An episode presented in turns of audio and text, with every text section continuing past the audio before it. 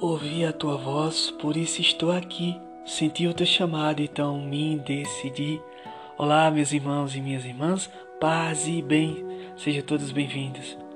E hoje a nossa temática é sobre vida religiosa.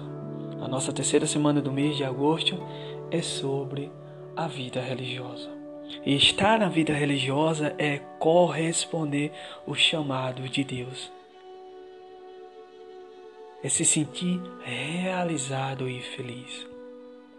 E o candidato a consagrar-se inteiramente à vida religiosa passa pelas etapas de formação do aspirantado, postulantado e noviciado.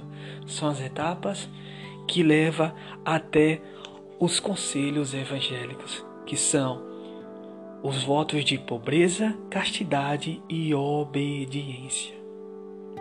E ser religioso é doar-se, é consagrar-se inteiramente a Deus.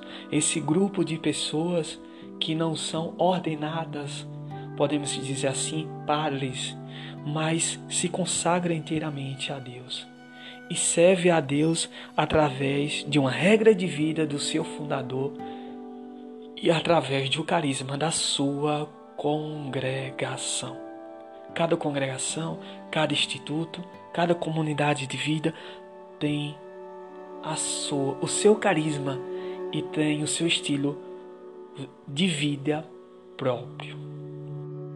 Os salesianos têm o seu carisma de educar. Educar crianças, adolescentes, jovens são do Bosco teve essa missão através do seu oratório. Já a Madre Teresa de Calcutá é o inverso, tinha a missão de cuidar de vidas, da saúde. Então se percebe que cada congregação tem sua tem seu estilo de vida próprio. Existem os religiosos contemplativos, que são os monges, e existem os religiosos ativos, como por exemplo um instituto de vida ou uma comunidade religiosa. Os beneditinos, os monges da Santa Cruz, são os religiosos de vida contemplativa.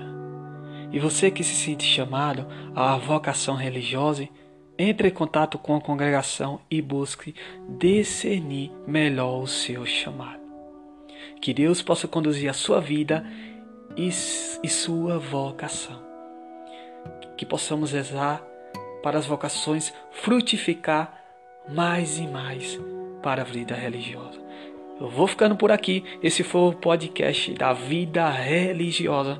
E até semana que vem. Tchau, tchau e salve Maria!